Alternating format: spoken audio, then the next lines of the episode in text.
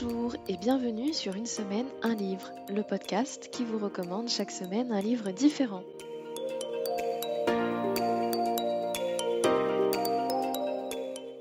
Je suis Elodie, passionnée de lecture depuis très jeune. J'aime les livres en tant qu'objet, mais j'aime surtout les histoires qui se trouvent à l'intérieur. Et je suis toujours à la recherche d'une bonne recommandation pour ajouter un livre à ma bibliothèque. Les mardis, vous me retrouverez seul ou en compagnie d'un invité pour vous faire une nouvelle recommandation. Il s'agit d'un livre qui mérite d'être connu, qui mérite d'être lu, voire même d'être écouté. Et vous, cher auditeur, si cette recommandation a fait écho en vous, vous allez peut-être ajouter ce livre à votre propre bibliothèque.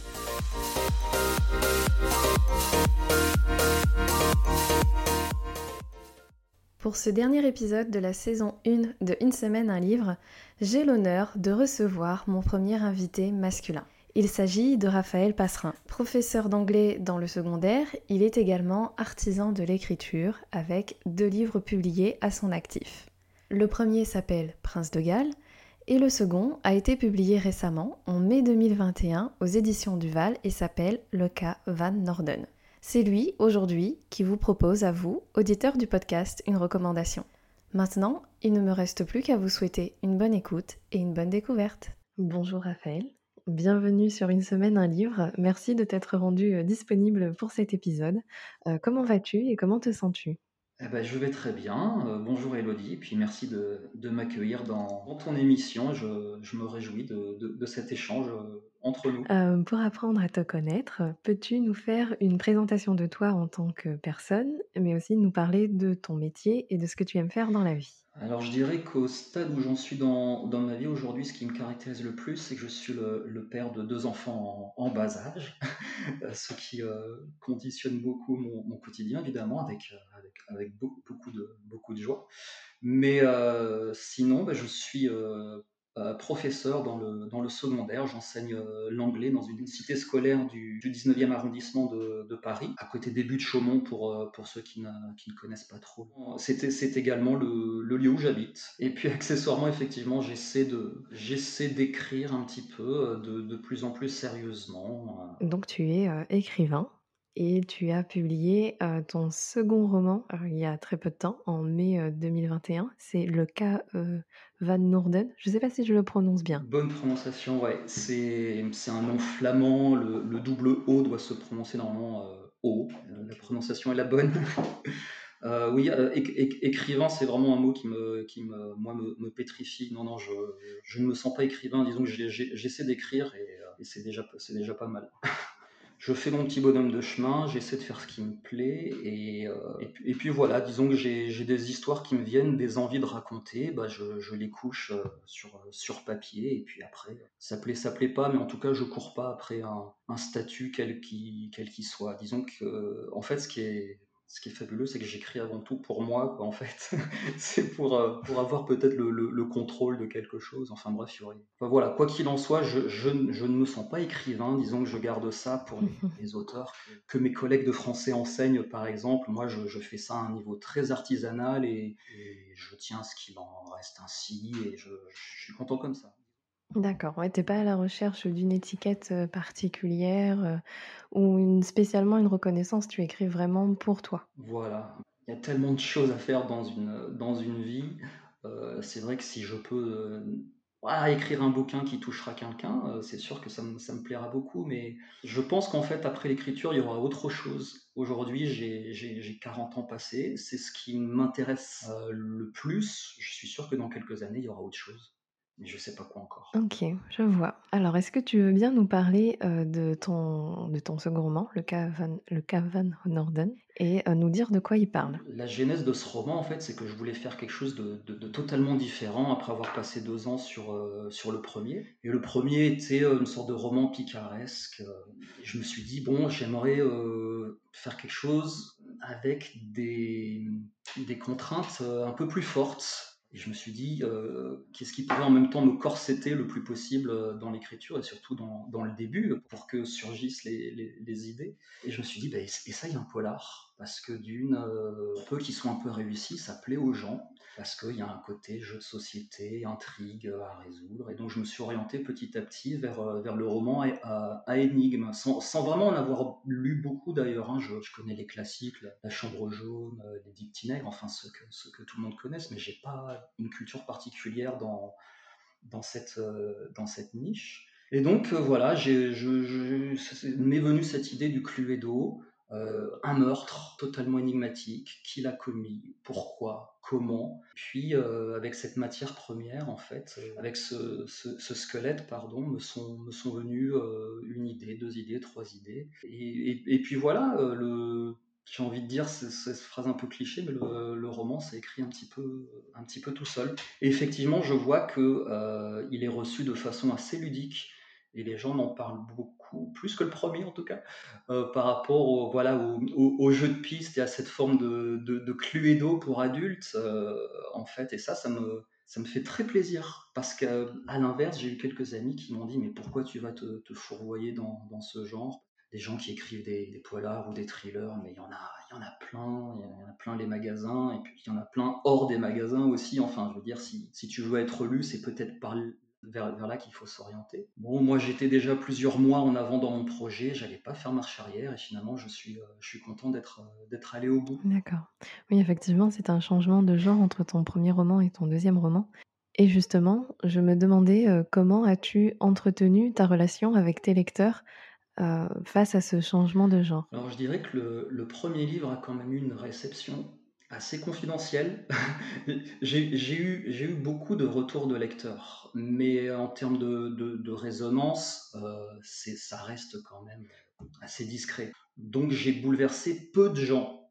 Euh, mais il y a quand même des gens qui m'ont fait, qui, effectivement m'ont rapporté ce, ce, changement radical entre le premier et le deuxième. Et puis, bah, quelque part, ça me fait plaisir en fait d'être là où ils m'attendaient pas. Maintenant, je peux pas dire que j'ai une base de lecteurs suffisamment grande pour, euh, pour surprendre euh, beaucoup, beaucoup, de gens. Par contre, c'est vrai que ce deuxième roman est, plutôt bien accueilli, je suis vraiment très surpris. Et il y a des gens qui me demandent déjà de faire une suite, euh, de, de me lancer dans une saga avec le même personnage héros. C'est des choses que j'entends, mais je, voilà, je crois qu'en fait, j'ai envie de passer à un troisième genre et faire quelque chose d'un nouveau très différent. Il vient tout juste de sortir, mais seulement je pense déjà à la suite en fait. J'ai ce côté euh, éternel insatisfait et je veux que les choses avancent. Et en fait, maintenant qu'il est sorti, si tu veux, euh, je m'en préoccupe plus beaucoup. Et pourtant, euh, c'est un moment essentiel puisque c'est le moment de faire ta promotion. C'est le moment de la promotion et je dirais par rapport à la petite structure dans laquelle c'est surtout de, de l'auto-promo et c'est là que ça devient vraiment gênant. Euh, c'est-à-dire qu'il y a des gens qui m'aident, hein, mais euh, je, fais le, plus gros du travail et ça, c'est pas nécessairement l'aspect de, de, la démarche qui me, qui, me plaît le plus. Et puis, je pense que tu l'entends à, mes bégaiements et mon manque de confiance, c'est quand même assez difficile de parler déjà de soi et puis surtout de quelque chose qu'on a, a bidouillé, qu'on a créé, qu'on a porté longtemps. Je, je pense déjà plutôt à la suite, effectivement, plutôt que de m'occuper du deuxième. Mais c'est vrai qu'il faut prendre le temps quand même.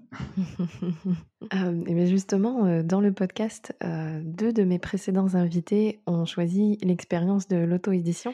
Et euh, ce qui est ressorti, c'est la difficulté de la promotion. Donc c'est quelque chose qu'au final, tu ressens même en passant par une maison d'édition. Tout à fait. En fait, pour le premier livre, c'était aussi une, structure assez, assez réduite, hein, mais il y avait... il y avait une attachée de presse. En fait, ils avaient externalisé l'activité du service presse. Alors les résultats ont été assez maigres, hein, ce n'est pas d'ailleurs de, sa faute. Mais le fait est qu'il y avait quelqu'un qui s'en chargeait. Pour ce deuxième, j'ai beau être dans une structure, c'est vrai que bon, bah, l'aide n'est pas gigantesque non plus. Et donc, euh, donc effectivement, il faut, mettre les, mains dans le moteur, il faut être actif sur les réseaux sociaux. Enfin bref, autant de choses qui, sont assez éloignées de moi. Euh, mais j'essaie de m'y mettre. J'essaie de m'y mettre. Euh, voilà. D'accord. Oui, les réseaux sociaux, ça, peut être un formidable moteur. Oui, si ce n'est que sur les réseaux sociaux, il y a mes élèves. et, donc je fais doublement euh, plus attention euh, à ce qui peut s'y dérouler. Euh, parce que j'enseigne moi-même, j'ai toute une séquence, tu sais, de, sur, le, sur le cyberharcèlement, sur comment bien se comporter, que faire, que ne pas faire en ligne. Et donc, c'est vrai que bon, ben là, à mon tour, j'essaie de ne pas commettre trop d'erreurs. Oui, ça, je comprends. De ne pas trop en dire, euh, parce que j'ai un petit peu tendance à m'épancher, en fait, une fois qu'on me lance. Et donc, et donc voilà, je fais, je fais attention parce que bah, j'ai des élèves qui m'aiment tous énormément. Hein, mais peut-être peut-être qu'il y en a un ou deux qui pourraient s'amuser euh, voilà, avec, avec ce qu'ils euh, reçoivent ou perçoivent sur les, sur les réseaux. Donc euh, voilà, à manipuler, mais avec, euh, avec les mains qui tremblent, comme on dit. Oui, d'accord. Après, en étant leur professeur, donc, avec beaucoup d'élèves devant soi, on a envie un peu de montrer l'exemple. Donc ça demande de doubler son attention pour, pour avoir cette partie, montrer l'exemple. Exactement, c'est tout à fait ça. Moi, c'est vrai que je passe beaucoup de temps chaque jour à, leur enseigner aussi certaines valeurs et notamment la, discrétion. Et, donc effectivement, j'essaie de, m'ériger en modèle en, ne m'épanchant pas trop non plus sur ce que je fais en dehors de l'établissement. Mmh et certains de tes élèves ont-ils lu ton dernier roman? Alors figure-toi, pour le, pour le deuxième, je ne sais pas, mais pour le premier, euh, oui. Et j'ai même eu des, retours, et même euh, assez incroyable, des, fiches de lecture. Une, élève de quatrième qui m'a fait un retour écrit de ce qu'elle avait lu. ça, ça m'a vraiment énormément touché.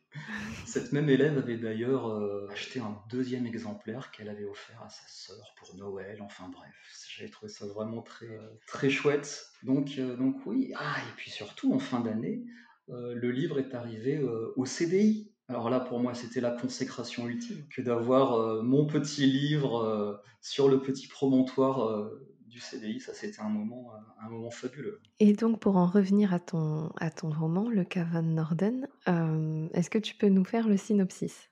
Tu imagines quatre vieux copains de fac qui se retrouvent après sept années de séparation. Alors, il y en a un qui est parti très loin de l'autre côté de l'Atlantique, au Canada. On ne sait pas trop pourquoi. Bref, il est là et euh, c'est le dernier, euh, le dernier arrivé. On l'attend. La soirée commence, euh, les choses tournent vinaigre, le dîner brûle, on sent quelques premiers agacements. Et là, on découvre le corps inanimé de ce quatrième larron. Et alors là, les coutures explosent, les rancœurs se ravivent, et euh, ce qui devait être une réunion de, vieux copains se, transforme en, aquarium euh, de requins. Et alors euh, commence une sorte de mécanisme où chacun essaie de survivre et de ne pas être accusé et bah, du meurtre, puisqu'il s'agit a priori d'un meurtre auquel personne ne comprend rien. Voilà le, voilà le pitch, voilà comment les, les choses démarrent. D'accord. Eh bien, merci pour cette présentation de ton roman et de, et de toi en tant que personne. J'espère que ton roman connaîtra un grand succès. Et euh, maintenant, peux-tu nous faire une présentation de toi en tant que lecteur? Alors, euh, je dirais que j'ai une, petite tendance à l'excès. Donc, si je découvre un auteur qui me, me plaît, je vais tout de suite vouloir euh, tout lire de lui, tout savoir de, de son parcours. Et donc j'ai commencé très tôt à faire une fixation sur, sur Roald Dahl. Je pense que je ne suis pas le premier, je ne suis pas le dernier. Ça arrive à beaucoup de gens, à beaucoup d'enfants. Moi, ma, mère nous amenait euh, chez, un, chez un libraire, je me souviens très bien, j'habitais dans une ville euh, qui était sur à flanc de colline.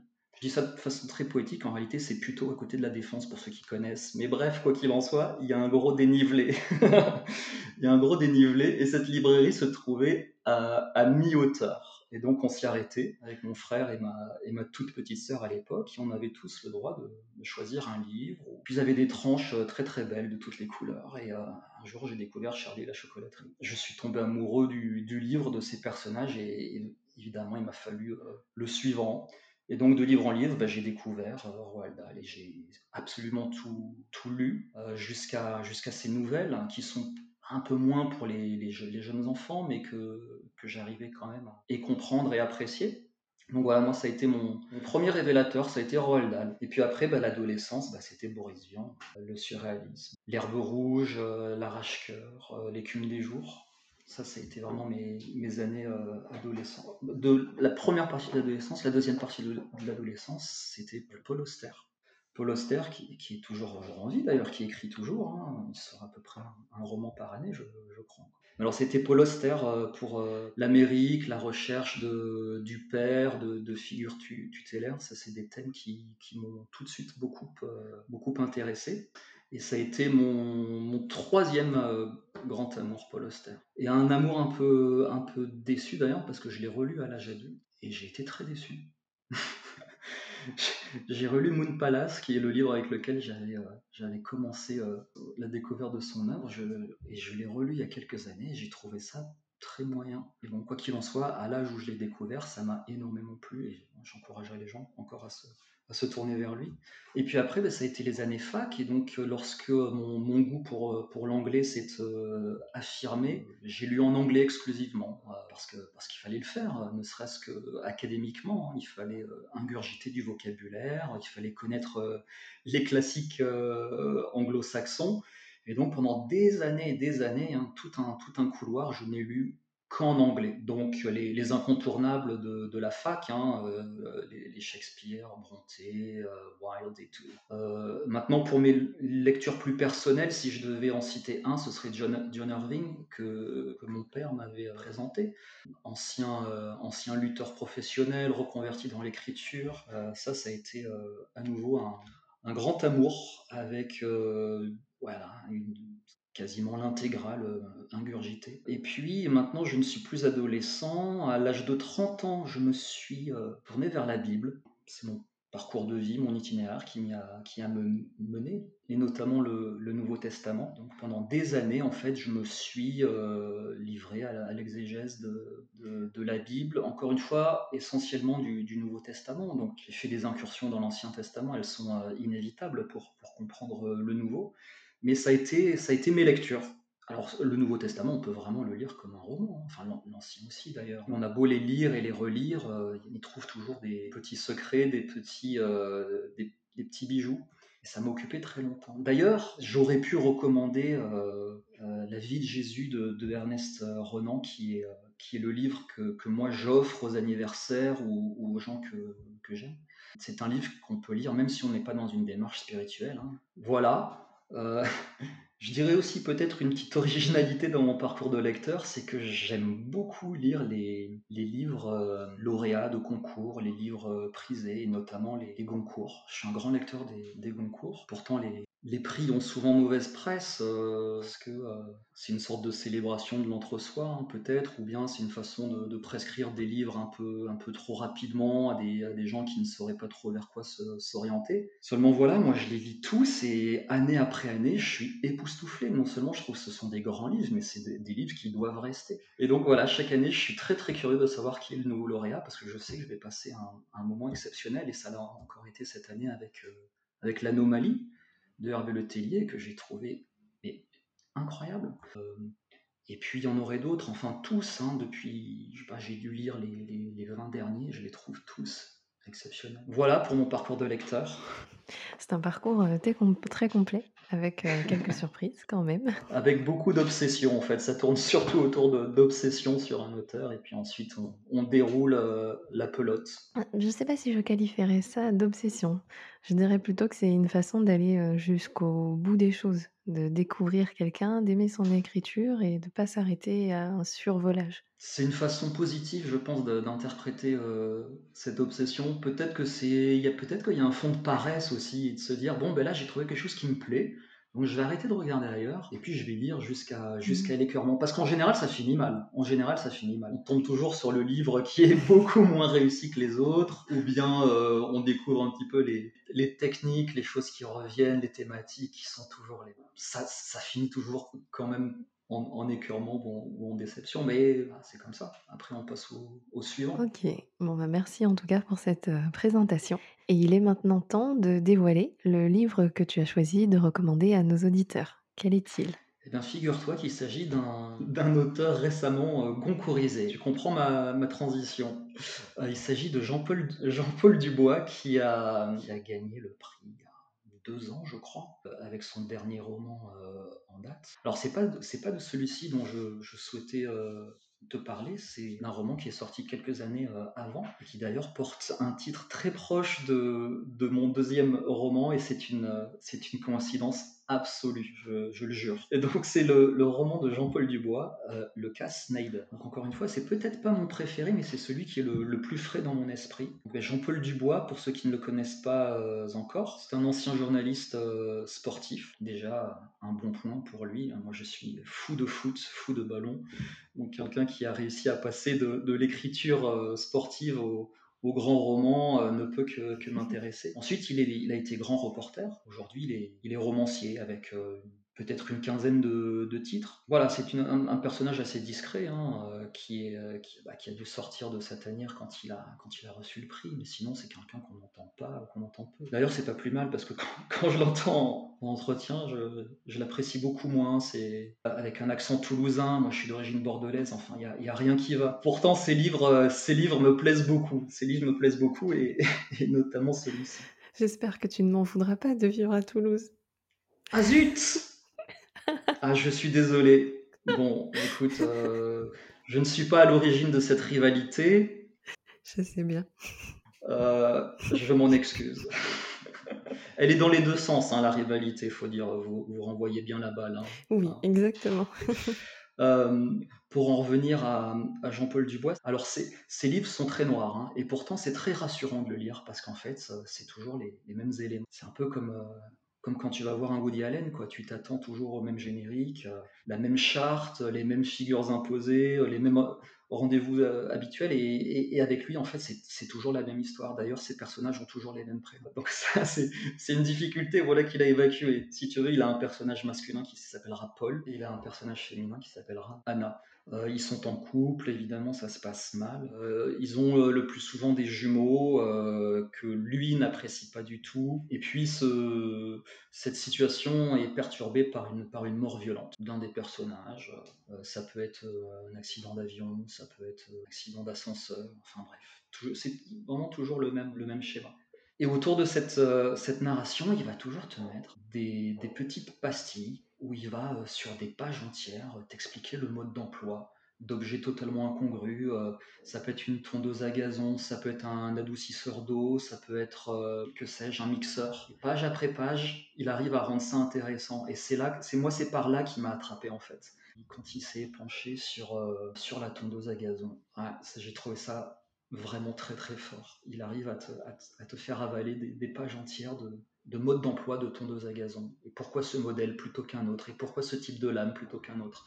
Et là, tu dis, si tu arrives à intéresser les gens sur un truc d'aussi farfelu, c'est, que, que forcément, tu as des choses à raconter. Quoi. Voilà. Alors, bah, dans, le, dans le cas particulier de ce, ce roman, donc on retrouve à nouveau Paul euh, et Anna euh, en couple, et ça se passe pas très bien. Euh, Anna a, déraciné Paul en l'emmenant vivre au, Canada, autre hasard aussi avec, euh, avec mon bouquin, puisqu'il y a un personnage qui, qui vit au Canada, Euh, et il l'a, il l'a coupé de sa famille. Bref, ça se passe très mal. Et un jour, ça se passe encore plus mal, puisque euh, Paul a un accident bah, d'ascenseur avec, euh, avec sa fille. Aucun survivant, sauf lui, c'est-à-dire que donc sa fille, sa fille y passe. Et donc le roman, en fait, c'est sur comment, comment survivre à, un tel drame, comment voilà, continuer à, se lever chaque jour en vivant avec, avec une tragédie pareille. Jusque-là, rien de très original, je dirais. Ce qu'il est plus, je trouve, c'est ce qu'il propose à, son personnage, qui en fait va faire euh, deux choses. Il va faire la, chose la plus rationnelle qui est, et qui est justement bah, d'étudier euh, l'histoire de l'ascenseur à travers les âges, pour, euh, pour essayer de comprendre en fait ce qui n'a pas fonctionné, pourquoi euh, sa vie est chamboulée, pourquoi sa vie est à son sens terminée. Qu'est-ce qui a bien pu se passer? Et donc il va essayer de démonter la mécanique et de, sa vie et de son passé, et surtout de cet ascenseur. Il veut savoir pourquoi, comment, qu'est-ce qui s'est passé, comment, pourquoi ça, ça ne devait pas se passer. Statistiquement, l'ascenseur est le, moyen de transport le plus sûr au monde, largement devant l'avion et, et tous les autres. On ne doit pas mourir en ascenseur. Cela n'arrive jamais, encore moins, encore moins à ta fille. Bref, lui, ça lui est euh, arrivé. Et donc, la première façon qu'il a de se reconstruire, c'est euh, cette façon ultra, ultra rationnelle qui est de- d'essayer de comprendre, en fait, comment cette tragédie est plausible. Parce qu'elle n'est pas, je veux dire, euh, quiconque annoncerait euh, un tel est mort en ascenseur, euh, en rigolerait, c'est- juste improbable. Et donc, lui pense se guérir, en fait, en, en menant l'enquête, en devenant un spécialiste des ascenseurs à travers les âges. Alors je pense que beaucoup de gens peuvent ne pas adhérer à ce moment-là et fermer le livre en disant mais qu'est-ce qu'on en a à faire? Moi, moi, ça m'a totalement emporté cette façon totalement obsessive qu'il a eu de parler des ascenseurs. Et la deuxième chose qu'il va faire pour essayer de, bah, de survivre, c'est euh, la chose bah, la plus absurde. D'un côté, il fait la chose la plus rationnelle, et puis il va choisir de faire aussi la, la chose la plus absurde, c'est-à-dire qu'il va changer totalement de vie et de métier. Et il va faire le métier qui, à son sens, va lui vider la tête le plus possible. Le métier le moins considéré, et puis surtout le métier qui énervera le plus sa femme, parce que c'est la seule chose qui lui donne encore plaisir dans la vie, c'est d'embêter sa femme. Il va donc devenir promeneur de chiens. Voilà, là aussi un, motif récurrent euh, dans, dans, l'œuvre de Jean-Paul Dubois, pardon, les, chiens. Euh, donc ce, Paul devient promeneur de chiens. Et donc évidemment, il lui arrive plein d'aventures, les rues de, de, Montréal, puisque quand on promène euh, trois clébards, bah, les gens viennent vous parler. Alors je vais peut-être pas tout dévoiler, hein, Mhm. Évidemment, il va y avoir plein de, situations euh, plus incongrues les unes que les autres. Tout ça nappé d'humour, euh, d'humour très noir, qui moi me plaît beaucoup parce que bah, c'est une façon, je trouve, de dire que rien n'est jamais euh, trop grave, quoi. Mhm. et donc ce, monsieur confronté au, drame ultime, à la peine ultime, finalement choisit bah, ces deux trajectoires. Et donc voilà, ensuite c'est le cheminement de, ce personnage. ça se finit pas très bien, mais peut-être que je vais vous en dire beaucoup, plus. Ça finit pas très bien, mais comme, toujours dans, dans les romans de Jean-Paul Dubois, hein, qui reste malgré tout euh, assez désabusé.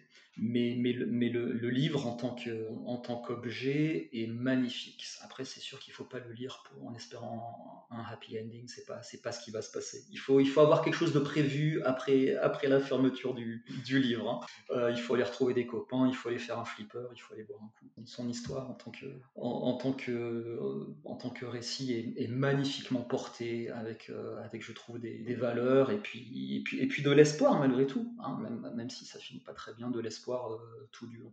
À quel type euh, de lecteur tu recommanderais ce livre? Alors je pense que c'est une très bonne question. Je pense qu'il faut avoir un petit peu traîné sa bosse, il faut peut-être avoir vécu certaines choses effectivement pour, euh, pour l'apprécier justement. Je dirais que je le, je le conseillerais certainement pas à, mes collégiens, encore moins aux, lycéens. tu as raison, question très juste. Je pense que c'est peut-être effectivement pour des gens un peu plus euh, roulé leur boss, euh, qui ont, et puis qui ont vécu quelques drames ou déceptions. Euh.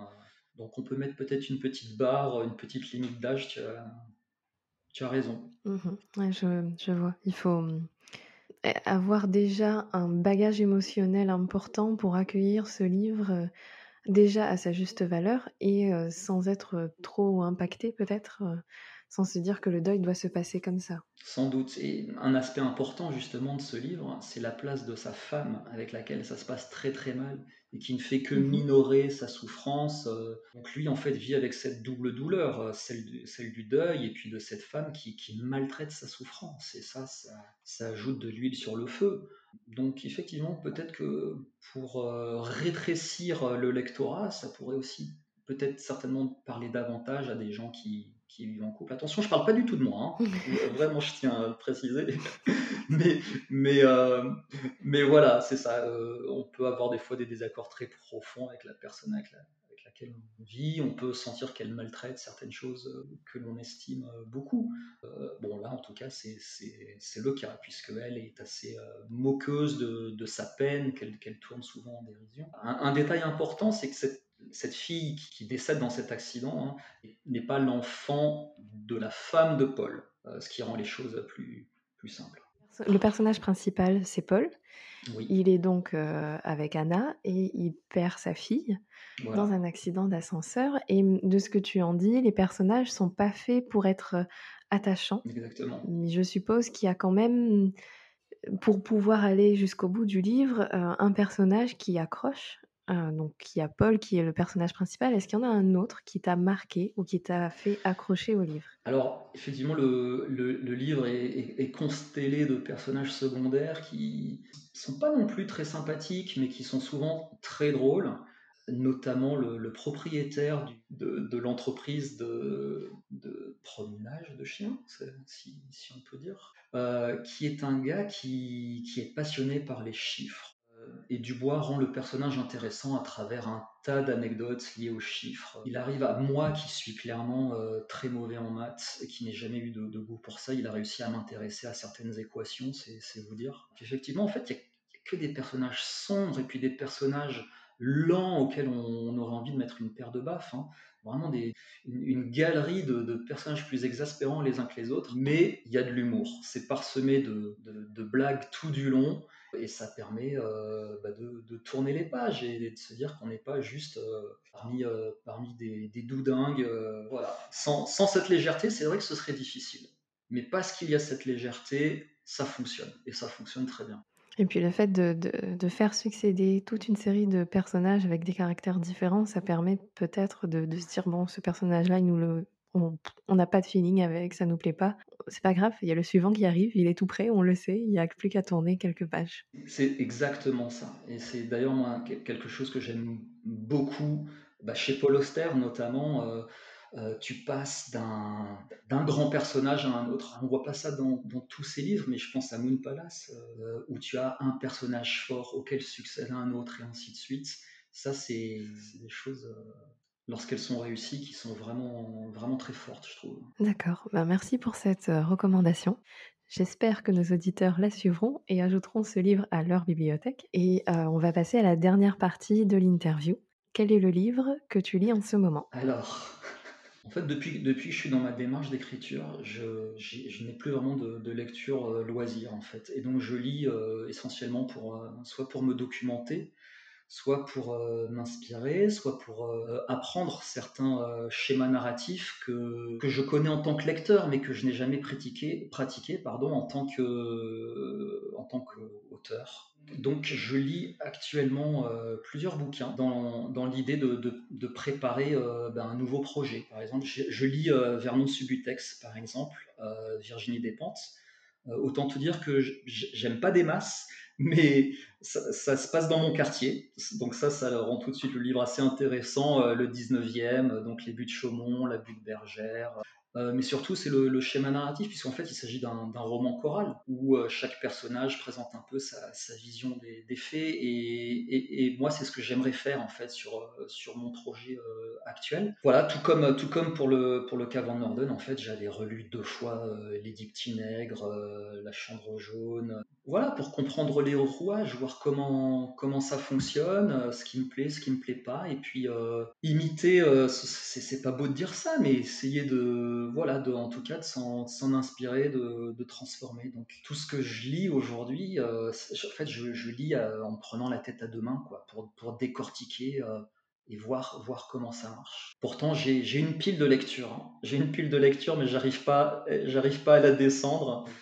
Donc voilà le, genre de, lecture que, je fais aujourd'hui. Je, lis en réfléchissant tout le temps. C'est très désagréable. Honnêtement, je déteste faire ça. J'aimerais vraiment lire en, étant euh, au repos. Euh, souvent, d'ailleurs, tu vois, il m'arrive de, fantasmer euh, mon livre fini. Tu vois, pour une raison que j'ignore, il me serait livré. Il est là.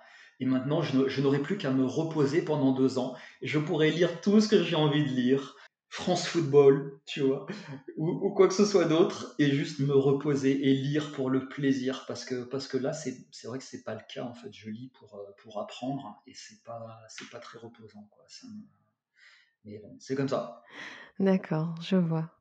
Bon, ben, je te souhaite euh, de retrouver euh, le plus tôt possible des plaisirs lecture, et puis peut-être qu'une petite fée passera par là et, et ton prochain roman va s'écrire en un claquement de doigts. Ça, ce serait super. Ça me, dégagerait beaucoup de temps.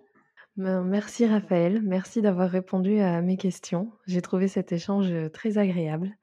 Et euh, je te souhaite le meilleur déjà pour ton roman qui vient d'être publié. Bah, je te remercie euh, très chaleureusement, Elodie, de, de m'avoir accueilli dans ton émission, à laquelle je souhaite une longue et heureuse vie. Merci à toi. Je profite de ce dernier épisode pour remercier chacun des invités que j'ai reçus dans ce podcast. Anaëlle, Pauline, Juliette, Rose, Isabelle, Stéphanie, Catherine et Raphaël.